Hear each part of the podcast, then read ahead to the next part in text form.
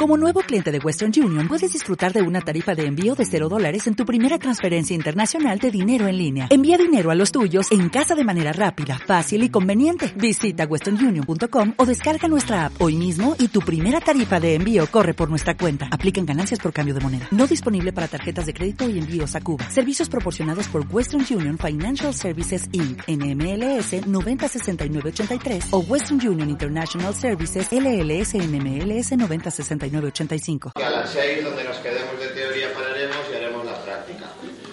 También avisaros rápidamente varias cositas en relación a las fiestas que vienen ahora.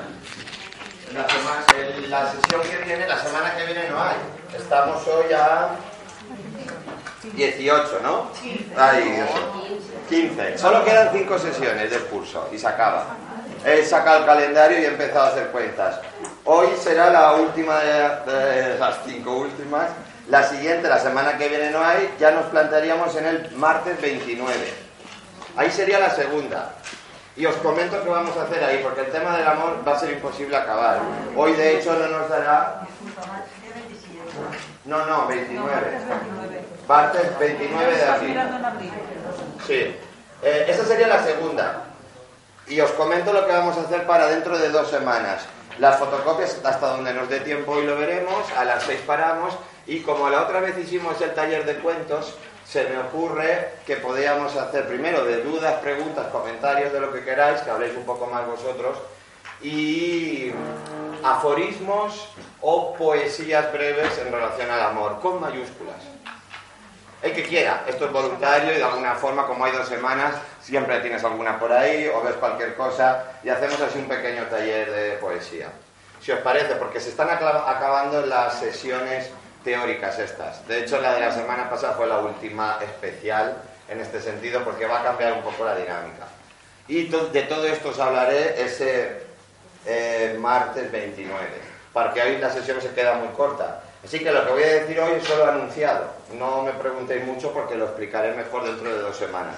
La siguiente será el martes 13 de mayo, porque están fiestas y, o sea, la tercera sesión ya será martes 13 de mayo.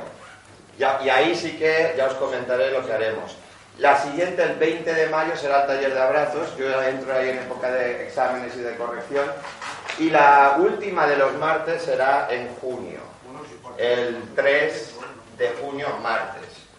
¿Qué pasa? Que también tenemos planeado una excursión que será un domingo 8 de junio o 15 de junio, para los que quieran, como final de curso, viaje de fin de curso. Ya os comentaré. Y hay muchas más cosas que no empiezo a comentarlo porque si no, no acabo. Así que dentro de dos semanas os digo los detalles. Estamos viendo de traer a Raúl Alonso, también de de hacer eh, una visita al monasterio de Pedreguer y varias cosas, pero como os digo, lo comento más dentro de dos semanas. Como a las seis tenemos que parar, eh, vamos a pasar ya a la fotocopia. Ah, sí, hoy a las seis y media acabamos antes, normalmente siempre nos vamos a un grupito a tomar alguna cerveza, una infusión o lo que sea. Hoy que acabamos antes, si os queréis apuntar, pues bienvenidos sois. En el jamoncito. La conferencia de Jorge Benítez. ¿Cuántos? Hablo de tres semanas. Sí, como nos dará tiempo. Sí. sí. Eh, hay bastante cosas que comentar. no vamos a ver más temas ya. Van a ser ya lo que quede más, más práctico. O esa es la idea. Pero bueno, no, no quiero entrar en esto. Así que vamos a pasar a las fotocopias. Como siempre, la primera, la que no vamos a ver. La que no vamos a ver, que os la lleváis para casa. La idea sería un poco que tú estas dos semanas, pues te leas las fotocopias, te las releas, te enfades con una frase, que te guste otra, y luego si quieres dentro de dos semanas comentar algo lo comentas, yo no tengo respuesta, solo preguntas, y luego hacemos lo de la poesía o los aforismos que tengáis. Y si me lo queréis dar a mí, vuestra fotocopia de poesía y tal, pues ideal de la muerte, y así lo tengo para otros años.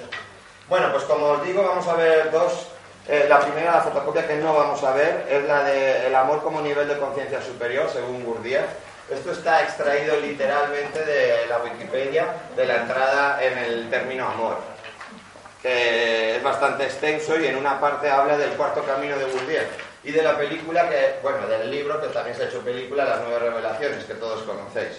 Esa película está hablando del amor según Gurdjieff, como un nivel de conciencia. Las Nueve Revelaciones que ya recomendé la última sesión. Así que os lo leéis en casa. y también, por ejemplo, aunque no está Edu, de esto del orgasmo cósmico de los que hablamos, en el último párrafo habla un poco de esto, por encima. Pero no lo voy a leer ni nada, esto es para que lo comentéis, eh, para que lo leáis en casa. Sería el amor con mayúscula, ¿eh? En la otra cara está el texto de Jeff Foster, solamente un fragmento, la primera cara. En el correo que os he enviado está el texto entero, en el que empieza, cuenta, como dice ahí, la historia de mi esposa y yo. En el 2009 conocí a una chica y se casaron. ¿Qué pasa? Que tenían una relación abierta. Se casaron, pero aquí habla de la libertad, el amor y la libertad, que es uno de los puntos que vamos a ver hoy. Eh, se casaron y tal, pero luego el texto es bastante bonito, aunque también puede parecer muy bucólico, que es de lo que vamos a hablar hoy. Pero bueno, en fin, os lo leáis. También es algo a favor del matrimonio. Pasaron de una relación de matrimonio a una relación abierta en la que cada uno de ellos tenía diferentes parejas y luego en una no relación, que es de lo que hemos hablado. Eh, aquí está solamente, como digo, la primera parte. En el correo que os envié estarán las cuatro partes y si no os lo buscáis. Y sobre todo habla de, de la libertad. Eh, primero una relación abierta entre con varias parejas y luego una no relación. Es un poquito de lo que vamos a ver hoy. No, ni siquiera leo, ni siquiera leo nada porque si no, no nos va a dar tiempo. La otra fotocopia, de hecho, no, no la vamos a acabar. A donde lleguemos a las seis paro. Y esto, pasamos ya a la otra fotocopia, pues, a la que vamos a ver hoy. Si os acordáis, la primera sesión fue introductoria sobre el amor, en el que ya dijimos algunos esbozos, algunas pinceladas con el esquema este, eh, y también hablamos del amor a uno mismo. Fue una sesión constructiva. La, de la semana pasada fue más bien destructiva, en cierto sentido, ¿eh? En cierto sentido. Mm, ahí sí que me, me explayé en explicaciones. ¿Por qué se puede hacer? Porque de alguna forma es deshacer. Acordaros de la metáfora del nudo. La verdad es simple y sencilla. El amor hay que ser un idiota para hablar. Pero si deshacer el nudo tienes que mm, explicar los movimientos a los que ha llegado el nudo. Entonces es como deshacer un nudo. La semana pasada sí. Esta semana todo esto es ya súper bonito. Es el amor con mayúsculas. De hecho, se quedan otras fotocopias por ver, otros puntos que no nos da tiempo, por lo menos hoy. Y son metáforas en muchos de los sentidos. Explicarles sería hacer perder la gracia. De alguna forma no puedo hacer la, la sesión de la semana pasada. Así que lo que haré será un poco entregarme más y también con el tiempo que tenemos más limitado a la lectura no tengo nada apuntado en los márgenes como suelo tener, precisamente para no irme por las ramas, que ya sé que a muchos lo, que más les gusta es esto. Pero esta sesión es más corta. Como a las 6 tenemos que parar y me gustaría por lo menos llegar al punto 12, si no toda la fotocopia, pues hasta donde lleguemos. Eh, así que intentaré leer y de alguna forma va a ser una lectura recreativa, si queréis decirlo así, y me pararé lo menos posible, lo cual no va a ser posible que no me pare, pero será, será poco. Precisamente el punto 9, el déjame en paz para poderte amar, siempre busco títulos un poco polémicos para llamarte la, atención. Lo nuestro no tiene futuro, eh, lo tuyo y lo mío no es una relación, esto déjame en paz, es la idea que vimos de que corre el aire. ¿Os acordáis del poema de Calija Brinde la semana pasada? Pues va un poco por aquí. Y amor y libertad van de la mano siempre. El texto de Jeff Foster habla precisamente de esto. Hay algunos textos, como este fragmento, que son más simples, el siguiente es más complicado. Vamos a ver qué supuesta relación hay aquí entre el amor. Ahora todo lo que estoy voy a hablar sería el amor con mayúsculas. ¿eh? Para supongo que no, no habrá nadie nuevo, pero para recordarlo mínimamente, habrían como tres niveles. El querer sería el primero, que es el que vimos la semana pasada, que es el ego, te quiero es me quiero yo más a mí mismo cuando estoy contigo. Sería, si queréis, una emoción, el enamoramiento que se pasa con una vez se pasa la química cerebral. El segundo sería el amor en minúsculas, digámoslo así, sí que sería el sentimiento, pero de alguna forma tiene dual, que sería el miedo, el opuesto. Y según cómo vaya aumentando esa vibración, llegamos al amor con mayúsculas, que sería en la cúspide de la pirámide, que sales de la pirámide. Son momentos puntuales del ser. Y de eso vamos a hablar ahora. Por eso esto es como mínimo bucólico. Si te gusta ideal, si te gusta imposible, lo que tú quieras llamar. Esto sería la experiencia que tendríamos que intentar experimentar aunque fuera una vez en la vida. Muchos de nosotros ya lo hemos experimentado, otros varias veces. En, el texto de Gurdjieff defiende esto del enamoramiento y dice que normalmente es en el primer amor en el que experimentas esto, luego ya son sucedáneos. Pero bueno, como veis hay opiniones para todo. Así que leo.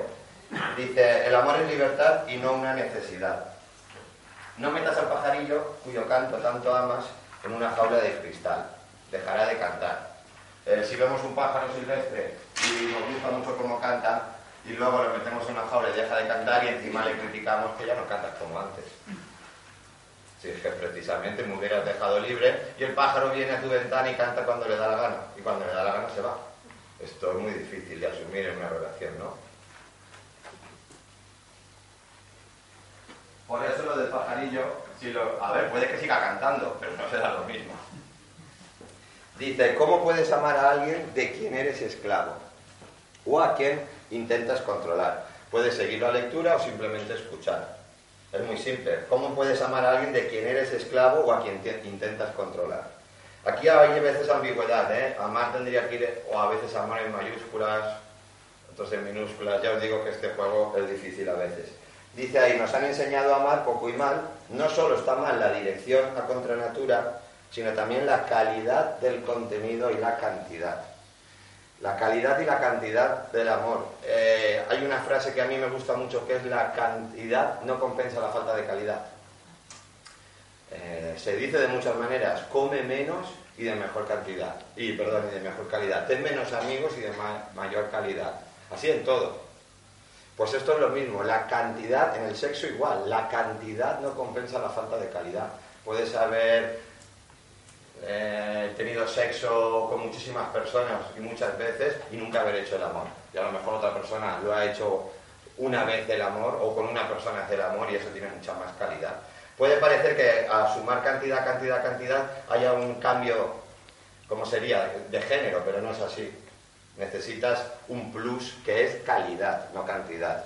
Y esto para todo. Es una frase difícil de aplicar, ¿no? pero fácil de recordar. La cantidad no compensa la falta de calidad.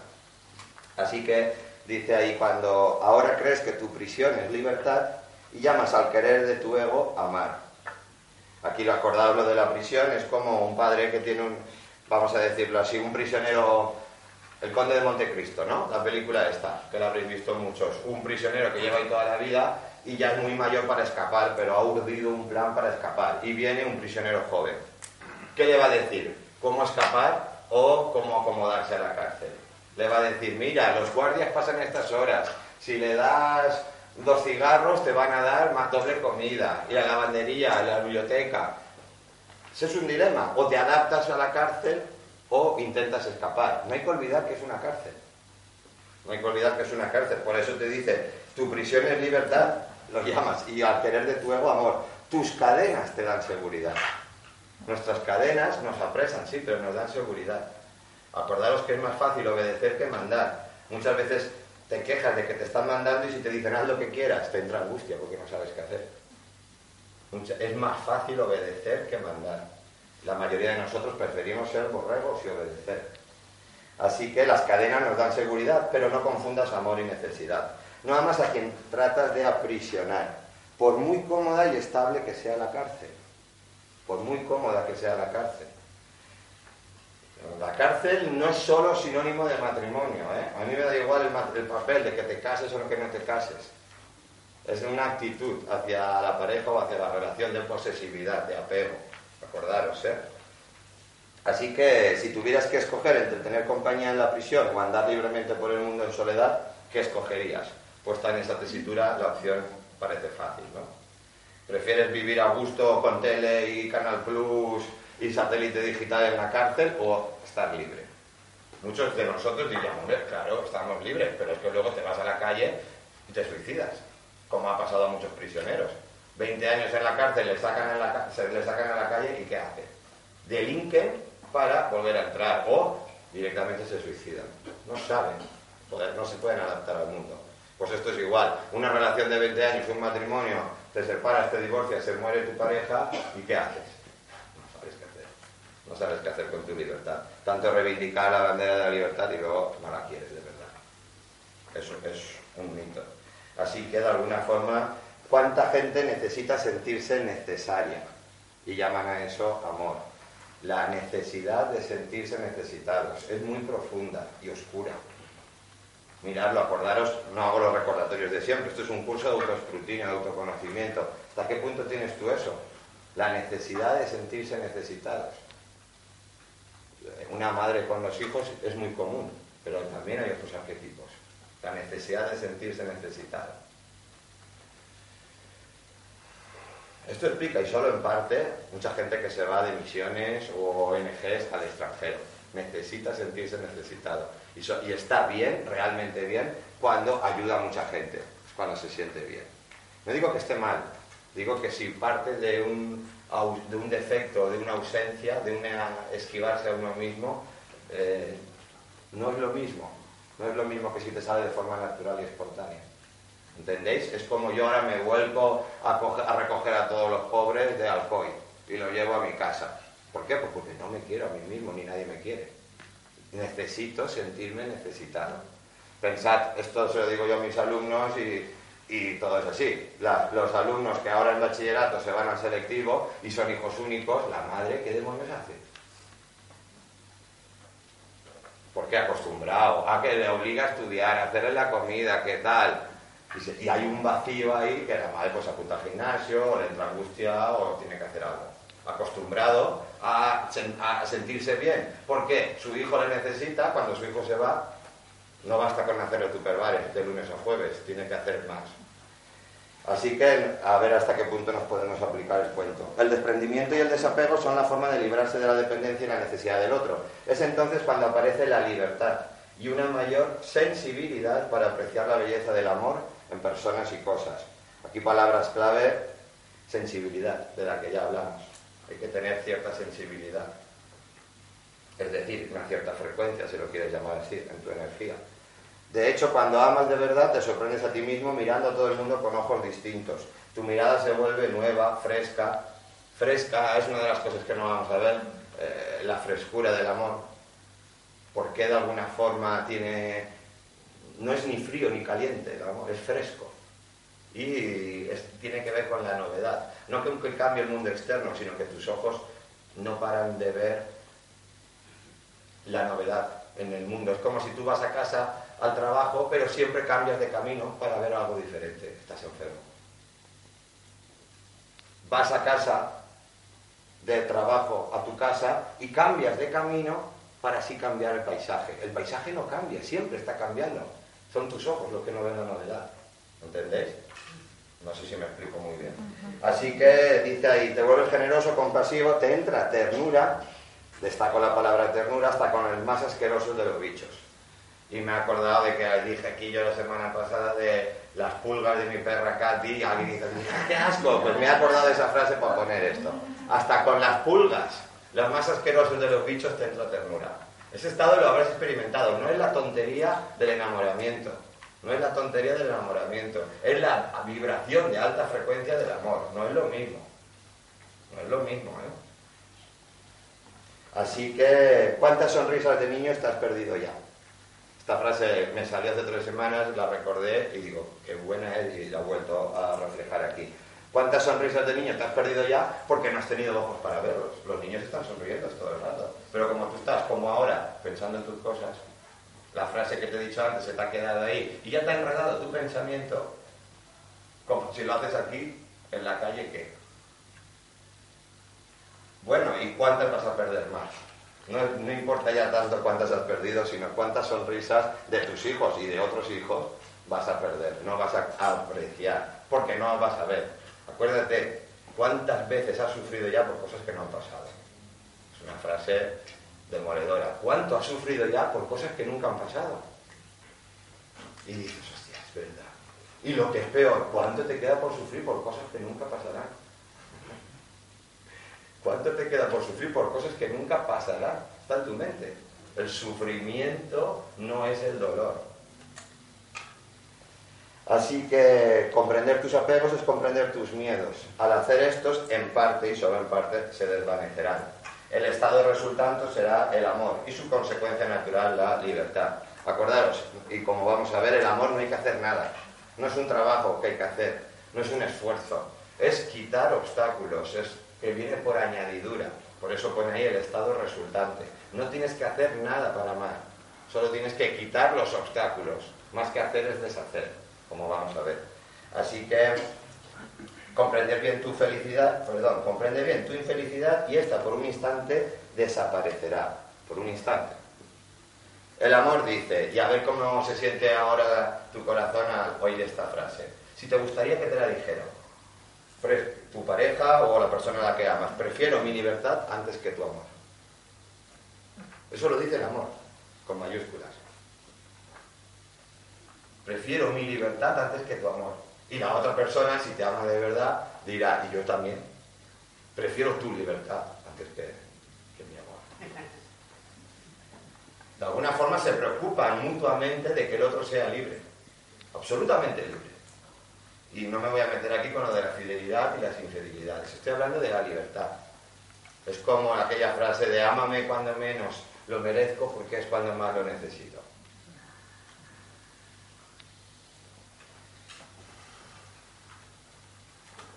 Aunque suene un poco utópico y bestial, y leer el texto de John Foster si os interesa este tema de la fidelidad y de la infidelidad, es como que dices, pues mira, resulta que en la cena de la empresa conocí a una persona y tuve relaciones sexuales con, con ella anoche, y se lo dice a la pareja. Imaginaros por un segundo esto y la otra pareja, ah, sí, ¿qué tal?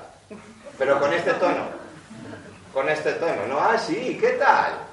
O ya la portazo o la barbaridad. En el momento que no tienes miedo a perder, porque no se lo vas a decir. Ya sé que parece muy utópico, pero ¿por qué no? Así que no digo que pase siempre, ¿eh? No digo que pase siempre, digo que no tengas miedo a que pase. No tiene por qué pasar.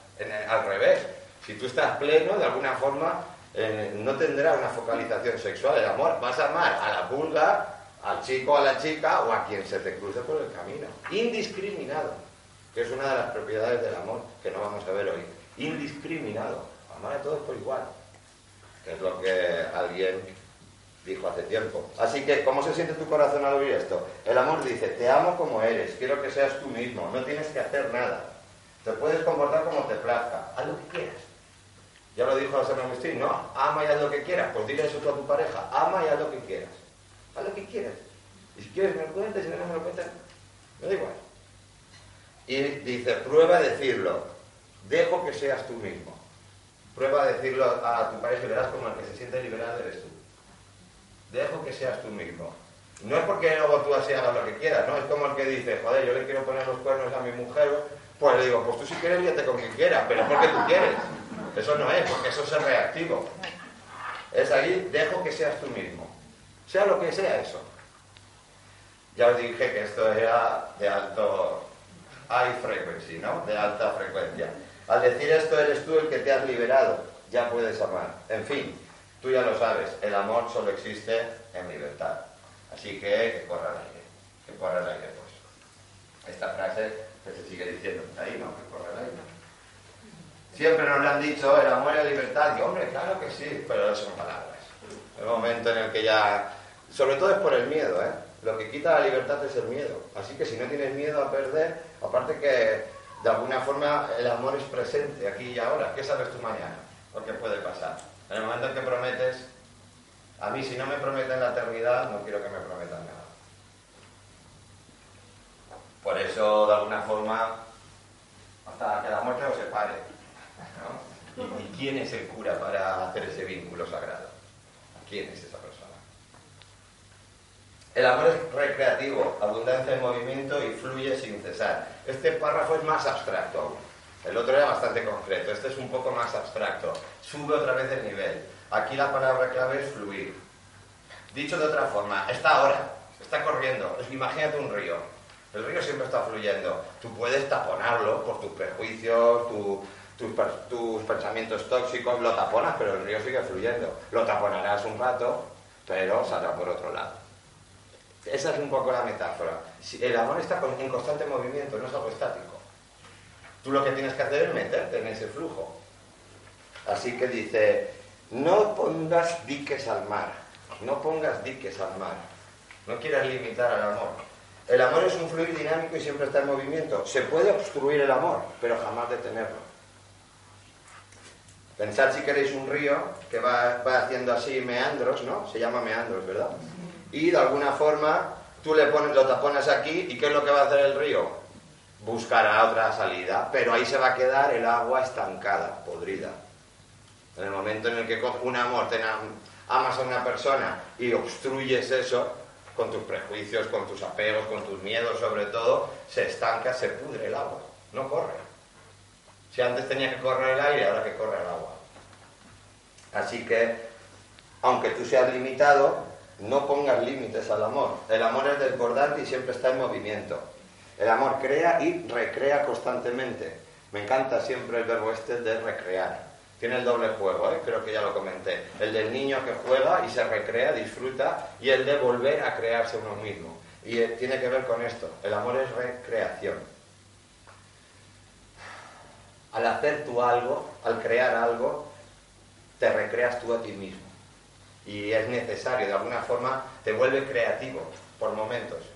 Si queréis encender una luz que se va al sol y va y viene, dice ahí, se extiende y expande desde dentro hacia afuera, simplemente porque no puede parar de hacerlo. Acordaros, desde dentro hacia afuera, ¿eh?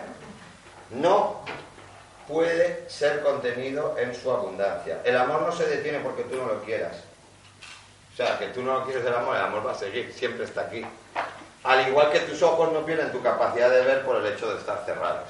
Otra metáfora es comparar el amor con el mirar. Aunque tú tengas los ojos cerrados, que tengas el corazón cerrado, obstruido, está la capacidad de ver. Es decir, es natural la capacidad de amar, solamente que le estás poniendo obstáculos. La felicidad del amor necesita, ser, perdón, el amor es plenitud y dicha absoluta. La felicidad, el amor nunca deja de fluir porque es ilimitado y aun cuando no cambia al aumentar, más crece cuando más se reparte. Es que estoy saltando las frases. Esta es una de las características más llamativas. Creo que es el único don que crece cuando se reparte. Crece cuando se reparte. Cuanto más das, más tienes. Eso es pura abundancia. La abundancia es tener claro en tu ser que cuanto más das, más recibes. Tener esa certeza no ya intelectual, sino vital. Y de alguna forma lo experimentas. Y hay, hay un momento en el que no paras de dar y, tienes una abundancia que te desbordante por todos los lados. No estoy hablando de dinero o de éxito material, ¿eh? solo, que también. Y esto es lo que ha triunfado historias como El Secreto y todo esto de la abundancia física. ¿Quieres un coche? Pues piénsalo. Eh, ¿De qué color? ¿De qué tal? Yo no voy por ahí. Por eso dice ahí, la felicidad del amor necesita ser expresada de forma natural y espontánea, por eso la felicidad no es real si no es compartida. La frase esa con la que acaba la película de Hacia Rutas Salvajes. Sin extensión, sin recreación de uno mismo, no puede haber amor. Y aquí viene una de las cosas más difíciles de comprender. El amor representa la ley fundamental de la vida. Ojito, dar lo que consideras más valioso a fin de conservarlo. Dar lo que consideras más valioso a fin de conservarlo, lo pondré entre comillas. Intelectualmente no lo puedes comprender. Intuitivamente hay algo ahí que dices, lo entiendo, pero no sé si lo entiendo. Lo más valioso es lo que das, precisamente para conservarlo y si quieres para aumentarlo. Es como, ¿qué te vas a llevar cuando te mueras? ¿no? Los coches, las casas, las hipotecas, las propiedades, o lo que has dado a tus hijos y a las personas con las que te has cruzado. Igual no te llevas nada. Pero no estoy hablando de un recuerdo, ay mi madre, qué buena era. No estoy hablando de un recuerdo. Estoy hablando de que al amar a otra persona la transformas y forma parte de su ser. Eso es lo que se conserva. No sé si me seguís porque es un poco abstracto. Lo más valioso que tengas, dalo. Es como alguien que le, sobra la ropa que se la ha hecho pequeña y la da. Es lo justo lo contrario. Como a mí no me sirve, la doy para no tirarla. Es todo lo contrario. Lo más valioso, lo que no te puedes desprender, dalo. ¿A qué cuesta? Si ya nos cuesta tirar los zapatos que tenemos ahí, a ver si ahora con la primavera, el cambio de temporada, renovamos el armario. Que ya siempre lo digo ya, parece todas las sesiones, es de auténtico ladrón tener más de lo que necesitas. Es que como me invento las frases. Pero bueno, por ahí va. Así que continúo y dice por ahí, si amas de verdad necesitas compartir ese amor en todo momento y con cualquiera que se cruce en tu camino. No por nada, porque es que no puedes evitarlo. Ya sé que esto parece también muy ideal, pero lo tenemos, mm, mm, intentar vuestro hemisferio racional dejarlo en pause y ahora dejarte penetrar por las palabras, o intuitivamente o con razón como quieras tú. Y fíjate lo que te está diciendo, no puedes evitarlo. A lo mejor una persona muy tóxica y, que te hable mal, pues te pone el obstáculo y se te para. Y no puedes amar a esa persona, ¿no? Pero en general, es como cuando te levantas por las mañanas, que te levantas muy feliz, ¿cuánto te dura? No puedes evitarlo. Yo salgo de la calle con las paseadas a la calle y al que me veo, ¡eh! Saludo mogollón. Luego a lo mejor ya se me pasa, pero no puedo evitar estar contento. No sé si me explico, ¿lo seguís? Y la historia es por qué se te va. ¿Cuánto tiempo tarda que se te quite esto? Así que es un error de percepción creer que puedes deshacerte de algo dándoselo a otro es el mecanismo de defensa del ego llamado proyección, que es exactamente lo opuesto a la extensión, ya lo vimos. El ego se proyecta, me molesta del otro lo que yo tengo. No, y le digo, mira, este no para de cotillear, te has enterado que ha dicho esto, tal, el cotilla eres tú, para que no te ves. Es lo típico de ver la paja en el ojo ajeno y no ver la viga en el propio, ¿no? Que todos conocemos. El amor se extiende, no se proyecta, es diferente. Y para los que hemos visto, para que habéis estado para lo del ego, quizá lo tengáis más claro. La creencia del ego de que viendo algo fuera de ti lo excluyes de tu interior es una distorsión total del poder de la extensión. Se hace, se hace pasar ¿no? la, la proyección por la extensión. El ser el amor tiene que ser compartido, expandido, y así es como uno conserva el conocimiento y el recuerdo de sí mismo. Otro de los puntos que no vamos a ver que en última instancia todo es amor, y yo también, somos amor. Entonces es reconocimiento. Si no te gusta la palabra amor, pues llámalo ser, si quieres. Todos somos, ¿no? Así sí. Pero ya todos somos amor y a eso serás tú. Pero yo sé de más de uno que no. Todos. Lo que pasa es que no lo sabemos y se nos olvida y por eso el recuerdo de sí mismo. Fíjate lo que dice, crear es lo opuesto a perder. Y a menos que crees, tu corazón se estará insatisfecho. Hay un momento en el que el amor te vuelve creativo. Incluso te saca facultades que tú crees que no tenías. Haciendo algo común, haces una obra de arte. Y la obra de arte que estás haciendo todo el rato, obviamente, eres tú mismo. No puedes. La creación te surge de forma natural y espontánea. Y a lo mejor con un boli que otro estaría haciendo así, eh, sacando la punta y cerrando, el otro hace un dibujo en la mesa sin darse ni cuenta. Y luego es un, dibujo muy bello. No puedes parar de crear. Y la pregunta que os lanzo es, ¿qué aspecto creativo tienes en tu vida actualmente, hoy por hoy? En el que des rienda suelta a tu creatividad, que es necesaria. Ya no digo tu don o tu talento, sino tu creatividad. Pintas, tocas algún instrumento, etcétera. Eh, cocinas de forma recreativa, cualquier cosa, ¿no? No tiene que ser las típicas artes. Así que eh, crear es algo que en el fondo es recrearse en lo mismo, como os comento, recordar qué eres. No he puesto quién eres, he puesto qué. El ego obstaculiza el fluir del amor, pero jamás puede tenerlo del todo. Por eso el amor vence siempre, y en este sentido, como el amor todo lo puede. En este sentido. Esa frase tan bonita que solo el amor puede salvar tu vida o el amor todo lo puede está en este aspecto. No puedes detener al amor. Por eso esto tiene relación con el amor y la verdad que no lo vamos a ver. La verdad no necesita defensa, precisamente por esto. El ego no existe, se autodisuelve solo con el paso del tiempo. Para que me entendáis, los malos, entre comillas, son ignorantes. Dejarán de serlo. ¿Qué pasa? Que si ese mal, ese ignorante ha matado a tus hijos, ¿qué pasa? Ya empieza el problema, ¿no? Así que tu grandeza es esta abundancia que ya tienes. El ego, en cambio, solo busca grandiosidad. Es diferente. La grandeza tiene que ver con la presencia, la elegancia, natural, ¿eh? No porque te maquilles ni porque es una cosa que te sale y se nota. Es esa presencia de la que hablamos. En cambio, la grandeza es ostentar y querer aparentar otra cosa que no eres. La clave de no ponerte nervioso, por ejemplo, hablando en público, es no querer aparentar nada que no eres, simplemente. Ya está. Si yo les dijera, ah, pues ponte aquí y dime tu opinión de este curso, y ya estarías así, ¡hey, bueno, pues muy bien! ¿Pero por qué? Sé tú mismo. ¿Qué más? Digo yo. Y esto es un ejemplo, ¿eh? Hay muchos. Pero normalmente tiene que ver con esto de aparentar personajes, que aquí al final nos lo creemos.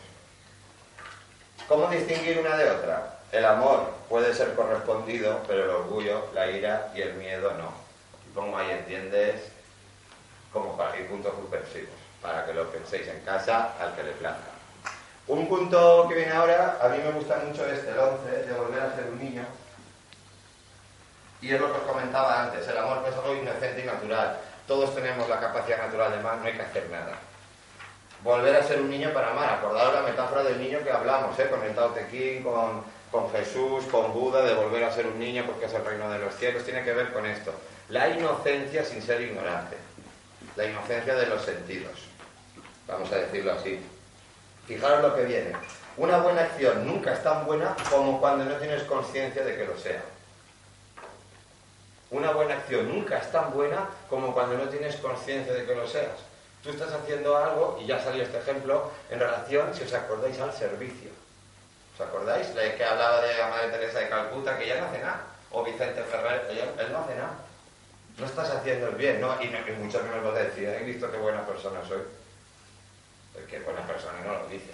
El que es sabio no dice, ¿quieres que te dé un consejo? Que soy muy sabio. Obviamente, ya suena mal. Pero, ¿por qué decimos, ay, qué buena persona es? Y tú, ay, pues mira, de tal bueno que soy, soy tonto.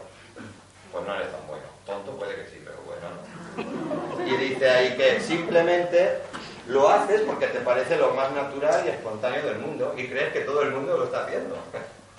En ese sentido, sí que eres ingenuo. Eres tan inocente que eres ingenuo. Crees que todo el mundo tendría que hacer esto, ¿no? Como era una manifestación en contra de algo obvio, en contra de la guerra. Pues, pues va todo el mundo. No, es un ejemplo que quizás no sea muy oportuno. Tampoco el amor tiene conciencia de sí mismo, ni de poseer mérito alguno, ni de estar haciendo algo bueno. Es inocente hasta en eso. El amor no tiene conciencia de sí mismo, en este sentido, ¿eh? Es, inocente hasta en eso. Se ha dicho que tu mano derecha no sepa lo que hace la izquierda, precisamente por esto. Que tu mano derecha no sepa lo que hace tu izquierda. Y Jesús puso este ejemplo cuando daba limosna al pobre. Da limosna al pobre como, como algo natural, no como si estuvieras haciendo algo bueno. Y no como las mujeres que van ahí a misa el domingo y tiran ahí chazarrilla al cepillo y que suene mucho para que las vean, ¿no? O miras, cuando ves a un mendigo y le das agua, ¿cómo reaccionas? Alguien que está pidiendo en la calle y hay constantemente, ¿cómo reaccionas? Siempre te va a incomodar, haga lo que hagas.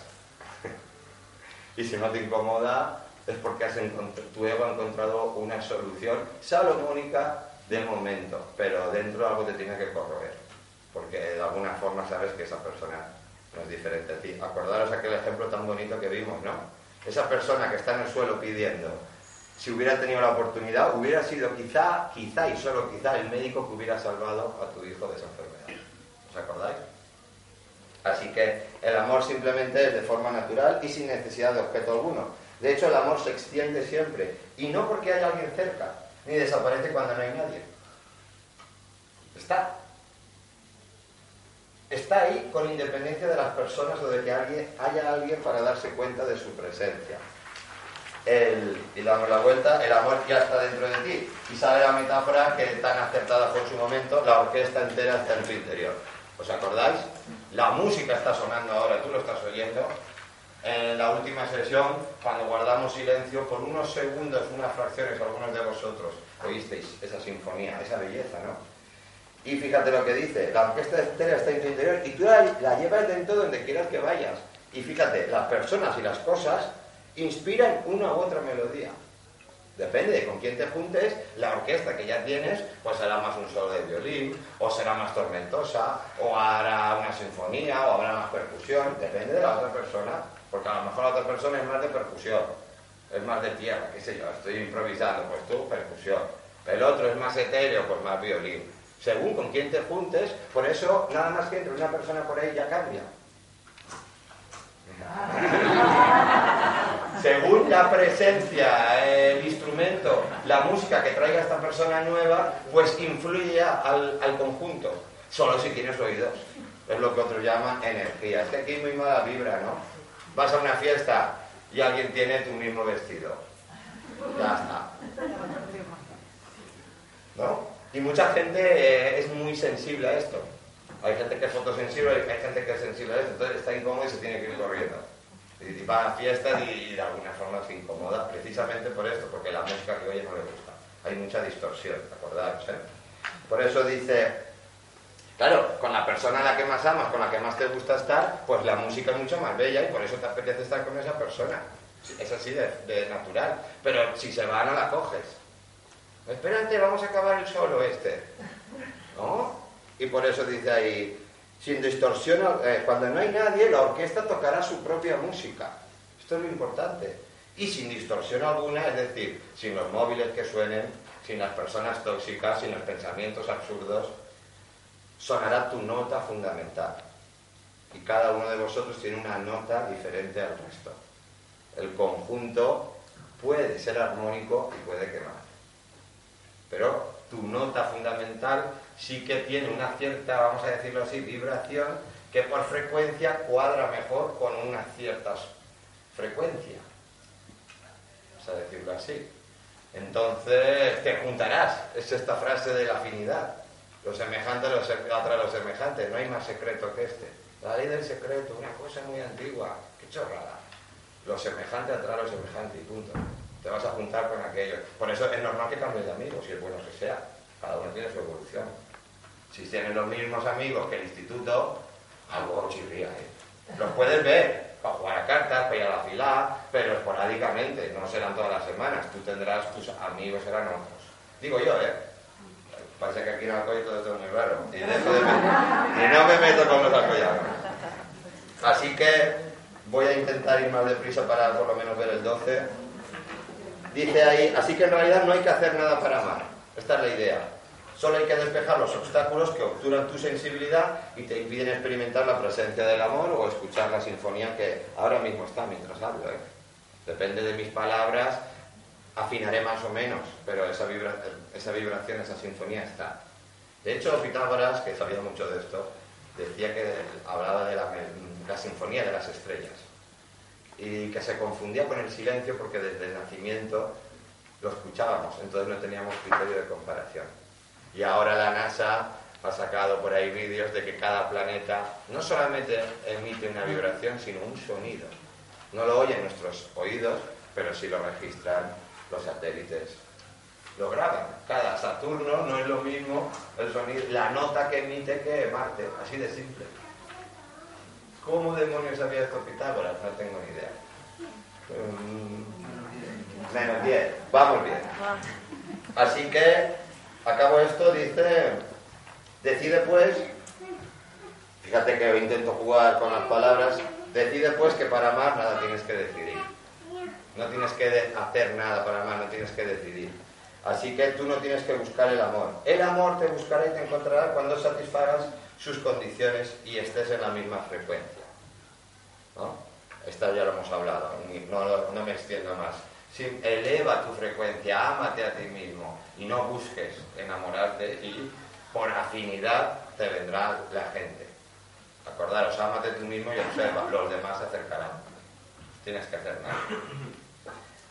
¿Qué pasa? Que si no te amas a ti mismo, los demás te van a repeler o lo que vas a traer va a ser gente posesiva o dominante, normalmente.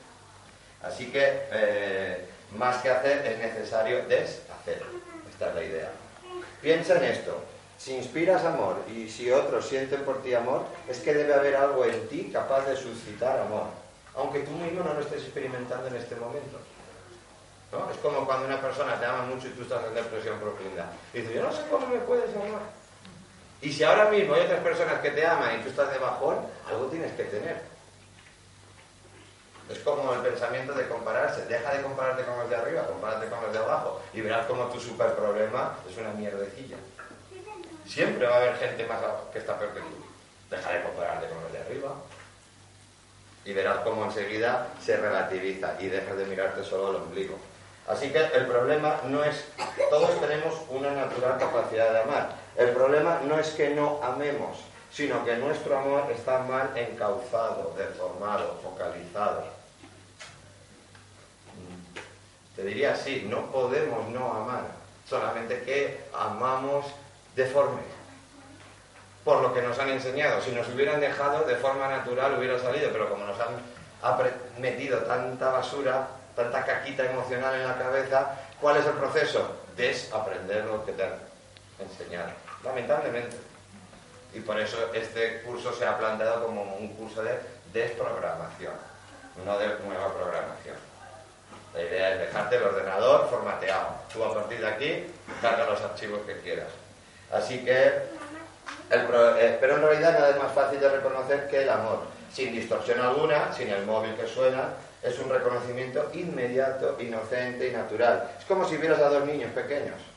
Yo ya os dije que me pasa con los cachorros y con los niños. Tú ves a un niño pequeño y a otro niño pequeño y ahí y, lo ves, ¿no? El amor. O sea, que están ahí. A lo mejor luego otro coge el boli y se lo clava en el ojo y se ha pasado. Pero ese ratito que lo ves y, te pones pocho, porque no hay nada más fácil que reconocer eso. Es que mono o lo que ya sea. Está ahí. ¿Y por qué no puedes eso constantemente con uno, un niño más mayorcito?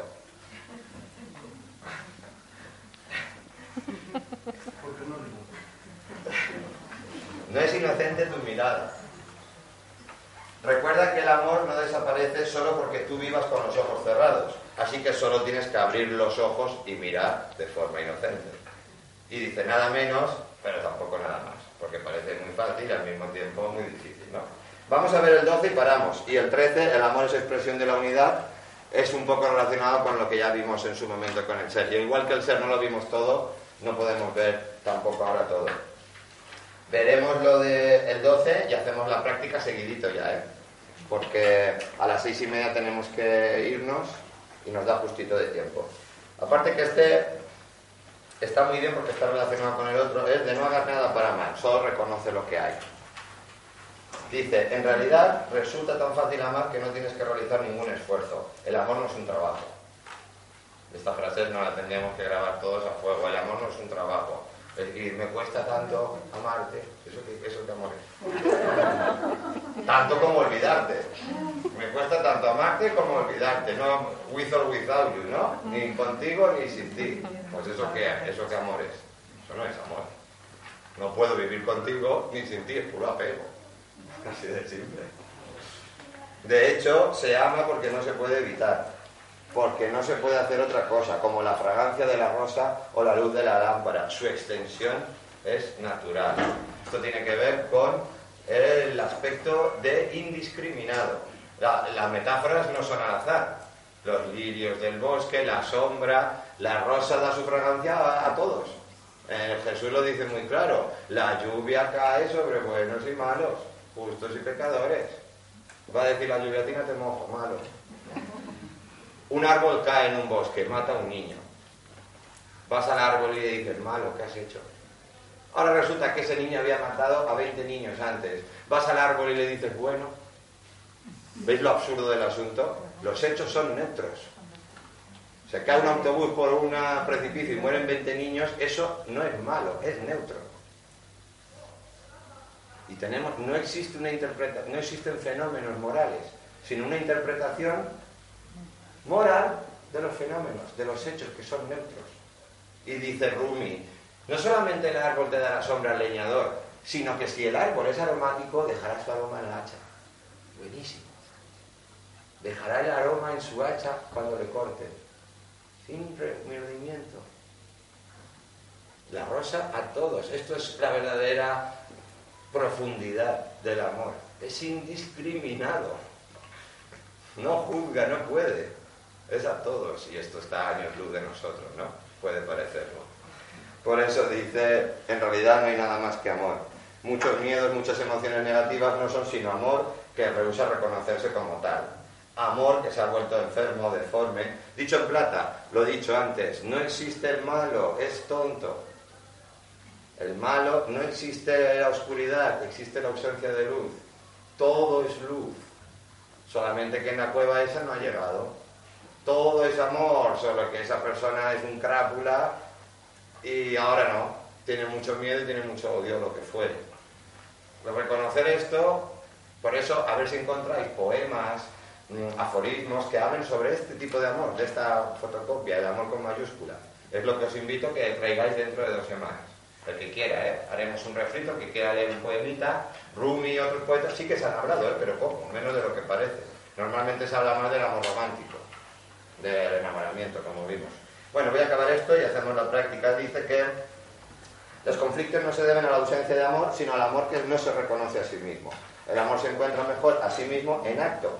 Reconocemos sobre todo al amor con mayúsculas cuando es amor en acción. Y esta expresión salió hace dos semanas como entrega libre y espontánea.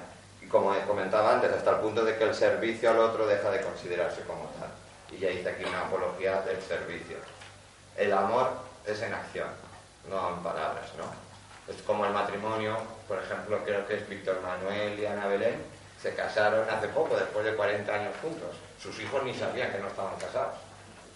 Vives 40 años y luego, ay, pues nos casamos, ah, pues vale. Amor en acción.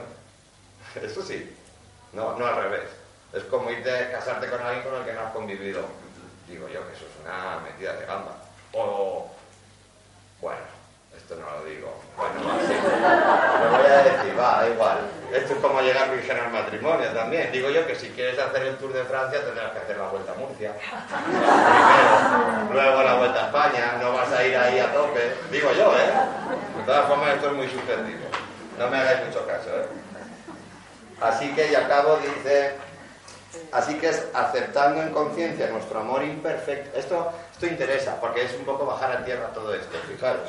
Aceptando en conciencia nuestro amor imperfecto, que yo no estoy a ese nivel, que estoy aquí o más abajo, que yo soy todavía muy bicho, no intuitivamente lo veo y se me va, y si cómo voy a llevar eso a la práctica. Pues aceptando que mi amor es imperfecto es cuando el amor se perfecciona y llega a su plenitud y máxima vitalidad.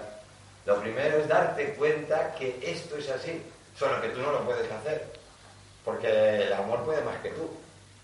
Entonces, de alguna forma, sí, yo amo a esta persona, pero el ego que tengo me impide hacerlo, pues ya es un primer proceso. Reconocerlo, quita ese primer obstáculo, luego se taponará por otro lado, pero es quitar obstáculos al amor. Por eso, y esto que voy a decir es un poco locura también, Hay personas que no saben exactamente si amaban o no o amaban hasta después de 20 años de convivencia. Y dicen después de 20 años, ahora te amo. Antes no. Ahora sí. También puede pasar lo contrario. Uno que estaba obcecado con el amor y conoce a la verdurera en el mercado y hasta entonces no lo sabía.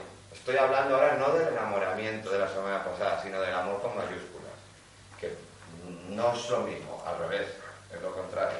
Así que acabo y dice, mm, un primer paso necesario, pues, esta es la idea, reconocer en nosotros ese amor que todavía no es puro, que no es todavía puro. Reconocer en nosotros ese amor, aunque sea en pequeñito. El amor en mayúsculas, pero en pequeñito. Yo lo tengo, lo siento, pero no es puro. ¿Por qué? Porque tengo mucho ego y mucha mierda en la cabeza y no puedo. Lo siento y se me va. Y enseguida me sale el ego y los celos y la envidia y la posesividad. Pero lo reconozco ya. Ese es el primer paso, reconocer en nosotros ese amor que, no es todavía puro, pero que sin embargo es ya amor con mayúsculas y que aspira por su propia naturaleza a ser puro, perfecto, completo, pleno. No hay más que amor, virtudes y vicios son opuestos que une el amor con mayúsculas, las virtudes son manifestaciones de un amor sano y vivo, los vicios son síntomas de un amor enfermo y moribundo que rehúsa ser el mismo. Me gustaría explicar esto mejor, pero aquí se queda. Si no hay más que amor, nosotros, tú y yo, somos amor, ¿no? Y ahora nos tendríamos que dar un abrazo colectivo y todo, y qué guay. Pero a nivel teórico es una historia y luego a nivel práctico. Es muy acordaros de la práctica de la semana pasada que venía muy bien con la teoría de hoy. Lo, hicimos al revés, porque hoy la práctica va a ser libre cuando imaginabas a esa persona a la que amabas y te sonreía, te salía una sonrisa de forma natural. Pero cuando la llevabas a la otra persona que te molestaba o que odiabas, se te pasaba. ¿Os acordáis del ejercicio de la semana pasada? fue un, buen experimento, ¿eh? el que lo siguió. Hicimos ahí una mezcla para, que, para sacarte a ti la historia. Y a cabo dice, podemos, aquí están las definiciones, mm, entre comillas, definiciones más acertadas que yo he encontrado del amor con mayúscula. Podemos llegar a ser conscientes de nosotros mismos con amor y dice ahora, ¿comprendes ahora mejor en qué sentido el amor es? Uno, una clase de conciencia. Ese es el amor con mayúscula. Una clase de conciencia. Este es el texto de Bourdieu. Dos, una claridad de percepción. Mentira que el amor es ciego. Lo que es ciego es el enamoramiento. No hay nada que vea tan claro como el amor. Claridad de percepción. Amo al otro por lo que es, no por lo que haga o deje de hacer. Tres, cierta sensibilidad o afinidad con la misma naturaleza de la realidad. Lo que hay, lo que ves es lo que hay, el aquí y el ahora. No, lo nuestro no tiene futuro, buenísimo, ni pasado. Es de alguna forma una sensibilidad para esto. ¿Tú eres capaz ahora de escuchar estas palabras en su profundidad que te lleguen al corazón? ¿O las estás racionalizando? Esto es la sensibilidad de lo que estoy hablando tu educación, tu mente racional va a poner filtros a todo esto y va a pasar escuchimisado. Mira, esto, esto. Intuitivamente la mayoría de vosotros lo comprendéis por la cara suerte, pero ¿cómo llevar esto a la práctica? Es la gran pregunta, entiendo yo. Cuatro, una energía de alta vibración. Lo hemos visto en diferentes formas y he puesto ahí ya en plan metafórico, poético o literario y pragmático, como te guste, que nos saca de este mundo del sueño y aunque sea por un instante, nos lleva a otra dimensión, como comenté. Estamos eh, somos seres tridimensionales, el universo no es tridimensional, que quede esto claro. El universo no es tridimensional, y si tú eres tridimensional, ¿no te chirría algo? Lo dejo ahí. El amor nos saca de, esta, de, la tercera, de la tercera dimensión, que es donde se mueve la dualidad. El último punto, como digo, que no lo voy a leer, es el amor es expresión de unidad. Os leo los títulos de lo que nos hemos dejado, que puede que dentro de dos semanas veamos o no, no lo sé. Quizá lo dejemos aquí, si traéis muchos aforismos y poemas que a mí me gustaría, o preguntas, dudas, comentarios, porque esto seguro que tenéis cosas que decir. A ver, aquí esto no es una terapia de grupo, pero si tú quieres expresar lo que quieras, lo haces dentro de dos semanas es el momento. Y ya empezaré dentro de dos semanas a hablar de qué es lo que vamos a hacer, si el año que viene va a haber curso, de qué forma va a haber, qué se puede hacer este verano, etc. Los títulos que no vamos a ver. El amor no hace excepciones. El amor no hace excepciones. No lo explico, ¿eh? Es algo que te resuena. El amor es indiscriminado y ama a todos por igual. Esto lo hemos visto un poquillo. El amor está en paz. Amor y verdad es lo mismo en esto me hubiera gustado ver esto. Por eso la verdad te hace libre. La verdad nos hará libres porque reconoces lo que es, que es lo de antes de que eres amor. El amor es concreto e inmediato, en el presente, en el aquí y ahora y concreto. Os lo dije ya. Amo a la humanidad. Tú no amas a nadie. Es como el que es vegetariano y trata mal a los perros. ¿Eso qué mierda? ¿no? Amo a la no, ama al vecino que está chillado. El amor es concreto. Es difícil esto de asumir, ¿eh? es particular, es en el, en el aquí y en el ahora. No es una abstracción, aunque lo pueda parecer con todo lo que decimos. El amor es incondicional, el amor es desinteresado y da sin esperar nada a cambio, el amor es alegría y felicidad, amor, compasión y caridad, amor y miedo, el amor es inocente y el amor es fresco y espontáneo. Esto es todo lo que no vamos a ver, para que veáis que y muchísimo más. Pero bueno, esto es lo que hay. Vamos a hacer tal cual como estamos porque nos quedan 20 minutos. Ah, no, vamos bien. ¿Queréis que hagamos un mini descanso? Yo creo que no, ¿no? Normalmente acostumbrado aquí a, una hora y media de rollo. Así, a y media lo dejamos. Em, ¿Queréis comentar algo? Ya os digo que dentro de dos semanas daré más información y de varias cosas de varias cosas que no voy a comentar ahora. La semana, a ver, esto sí me interesa. ¿Quién prefiere, que, y levantamos la mano así a de pronto, las prácticas guiadas, como la de la semana pasada? ¿Quién prefiere eso? Levantar la mano para yo tener una idea. Así, no vine a contar, simplemente a golpe de vista. ¿Quién prefiere la práctica de ahora que es en silencio? Levantar la mano. Estáis súper empatados.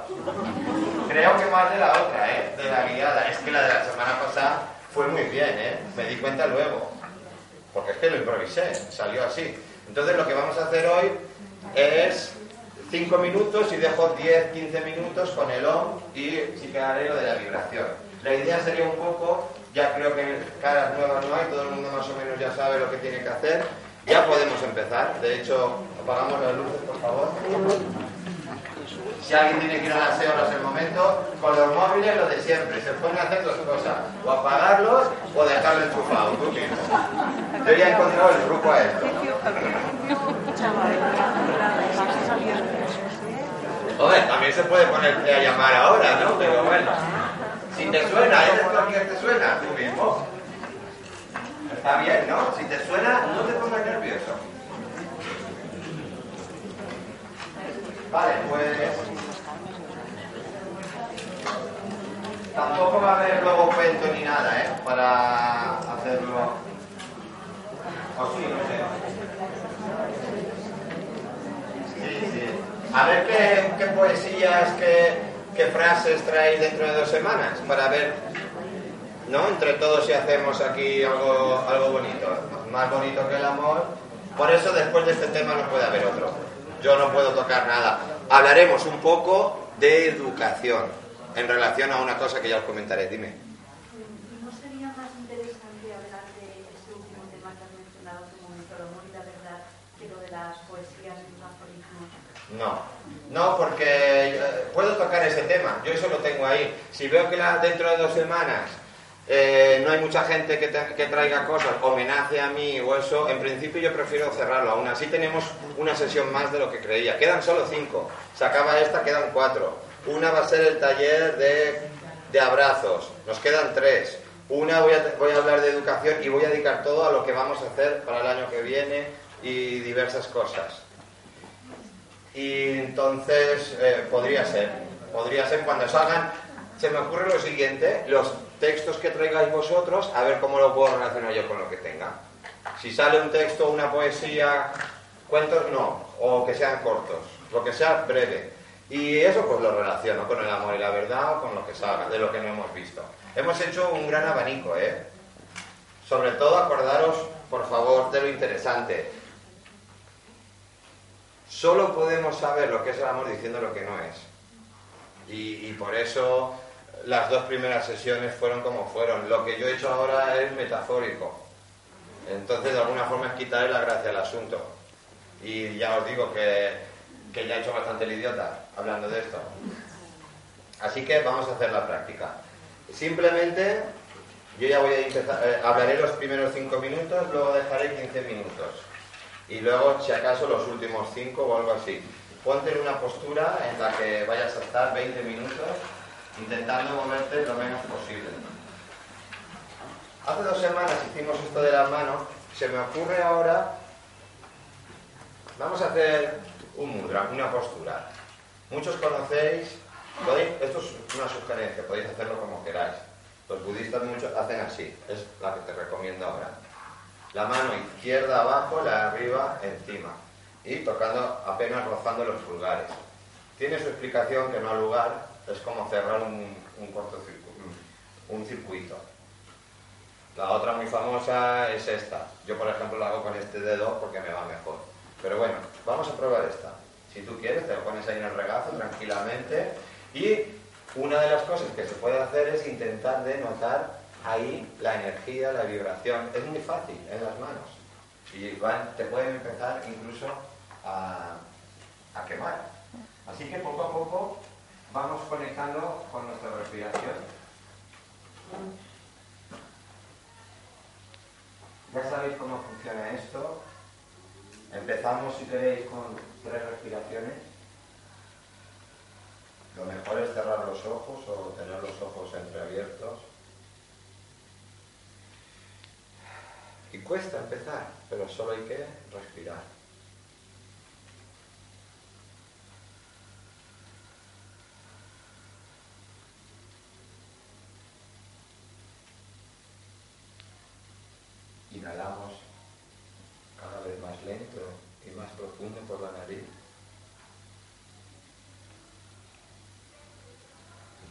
Menos exhalar también por la nariz.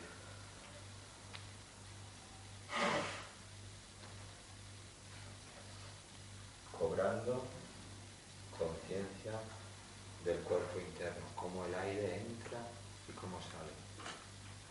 No hay que hacer nada. Los pensamientos vienen y como vienen se van. No los juzgues ni te critiques a ti. Darse cuenta de que no estás meditando